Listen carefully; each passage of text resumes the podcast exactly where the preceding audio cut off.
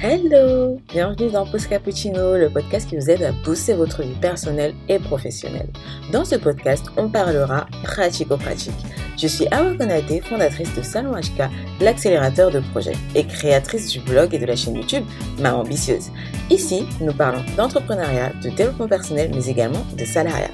Le but est de booster sa vie dans tous les domaines. Donc c'est parti Let's go pour un nouvel épisode.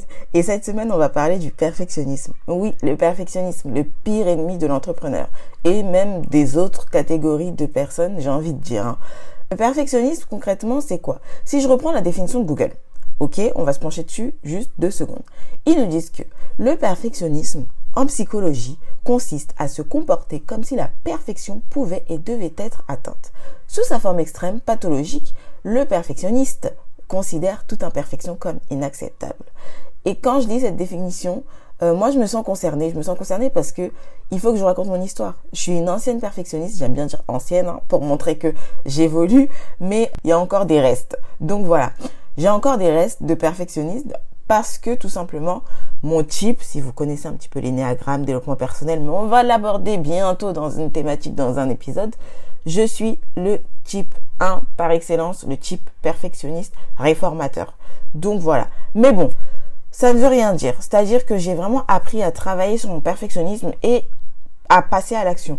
Parce que faut se dire ce qui est le perfectionnisme, ça peut être un très très gros ennemi pour passer à l'action et au final il n'y a rien qui se passe quand on est perfectionniste. Je vais vous expliquer un peu, je vais parler un peu de mon histoire et comme d'habitude des solutions, des conseils pratico-pratiques pour qu'on avance ensemble et qu'on y aille directement à l'attaque. Donc, comme je vous disais, ancienne perfectionniste, c'est-à-dire que euh, je me rappelle d'un épisode de ma vie qui représente très bien la personne perfectionniste. C'est-à-dire que je suis le genre de personne qui, à l'école, je m'en sortais très très bien. Pour ne pas dire que j'étais excellente, à l'école, je m'en sentais très très bien sans même trop de difficultés, sans faire trop d'efforts.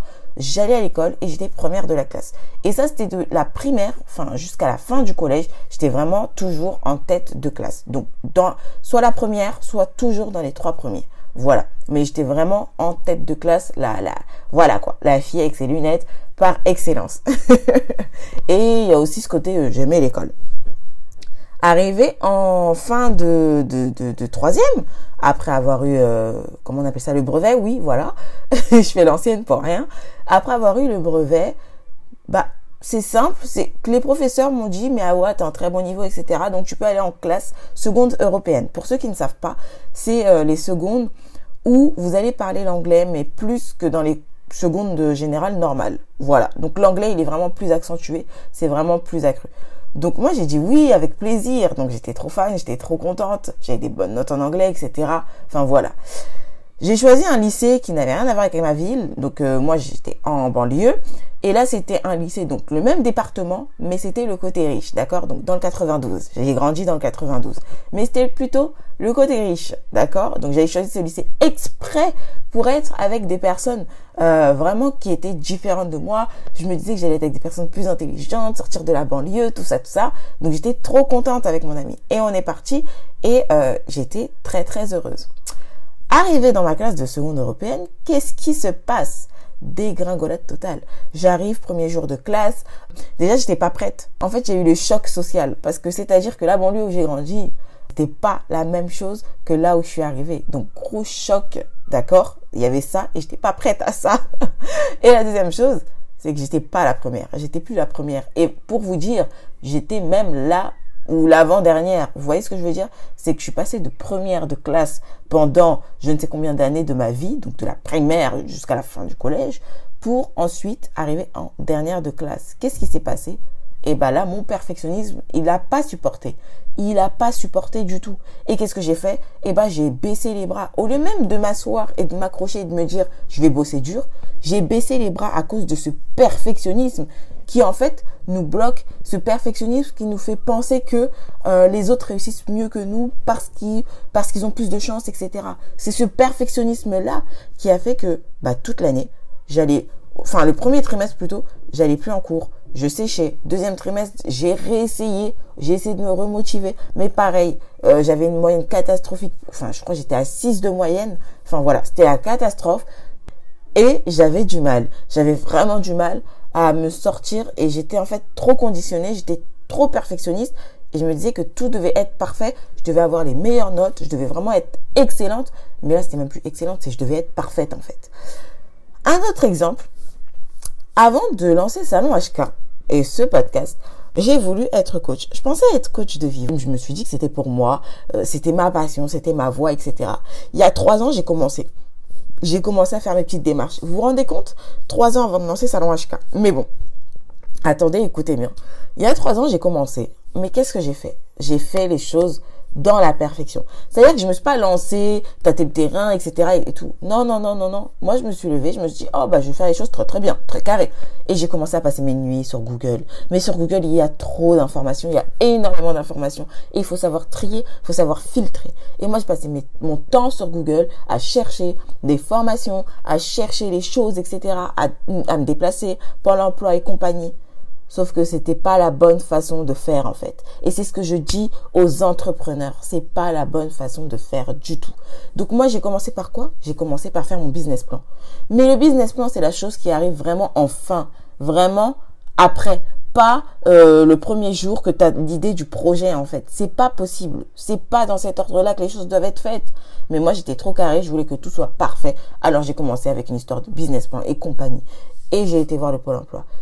Et le constat est le même que quand je suis arrivée en, seconde et que j'ai vu ma classe. Le constat, c'est le même, c'est que je me suis pris des claques. Je me suis pris des portes. Et surtout, j'étais épuisée. Le perfectionnisme, ça nous épuise. C'est hyper fatigant parce qu'on cherche toujours à être parfaite, à faire les choses de manière parfaite. Et si c'est pas parfait, ça ne va pas. On s'énerve, euh, on devient anxieux. L'anxiété hein, des perfectionnistes, oui, je sais ce que c'est. Euh, et puis surtout, on pense beaucoup à l'avenir. Alors si toi aussi t'en fais partie de ces gens-là, moi je vais te dire comment on va changer tout ça. Parce que j'ai réussi à me sortir de tout ça. J'ai réussi à lancer ma ambitieuse le blog. J'ai réussi à lancer ma chaîne YouTube. J'ai réussi à lancer Salon HK. Comment j'ai réussi à sortir de tout ça? J'ai réussi à avoir mon bac avec une mention. Voilà.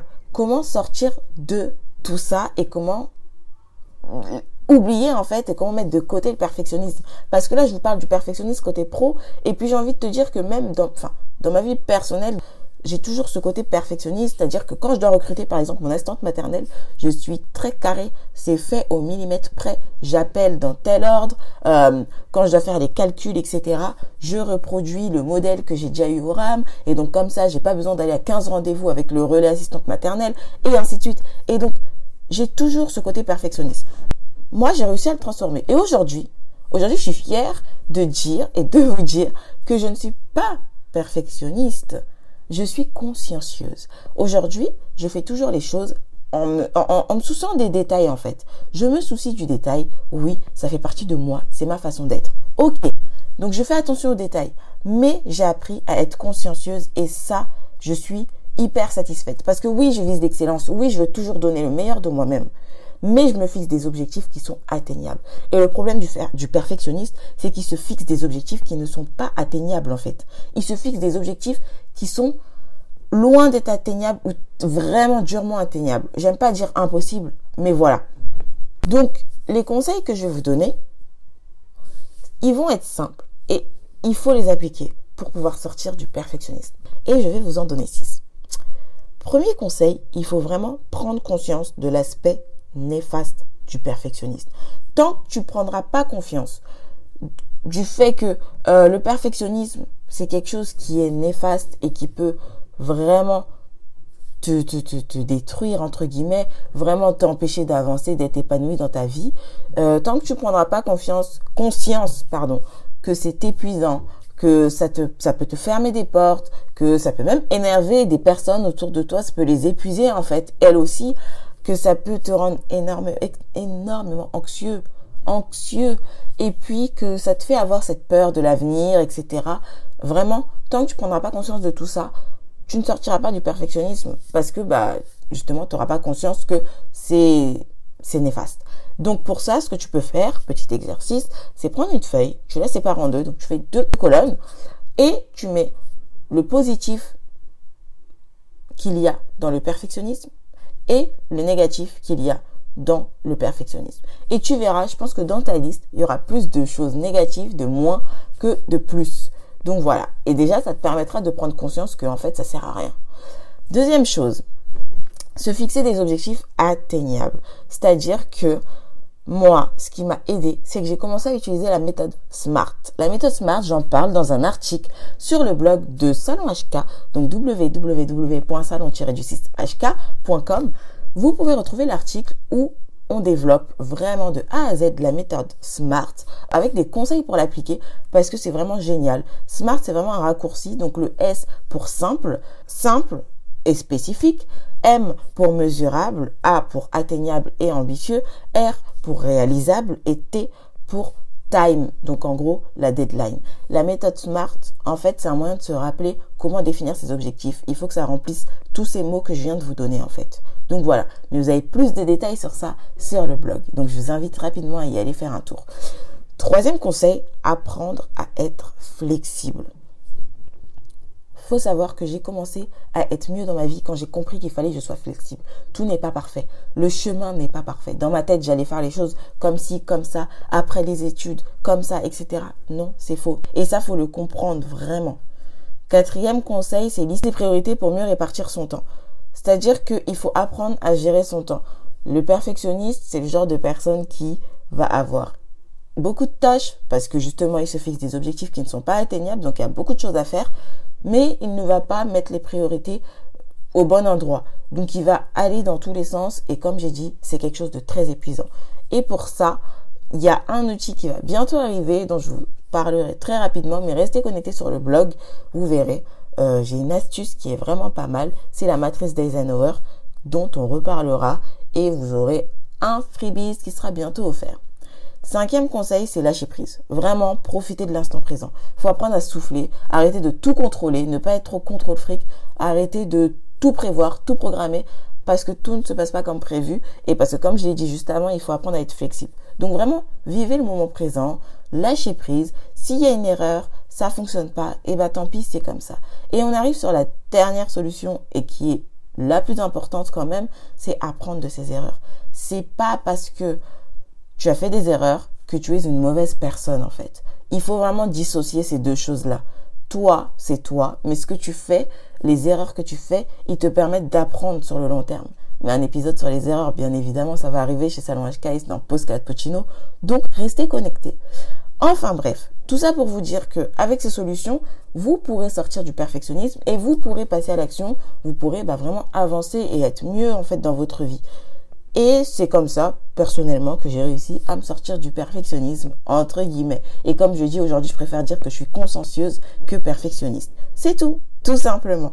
Et maintenant, j'avoue que je sais gérer mes priorités. Donc, ça soulage vraiment. En tout cas, j'espère que cet épisode vous a bien aidé.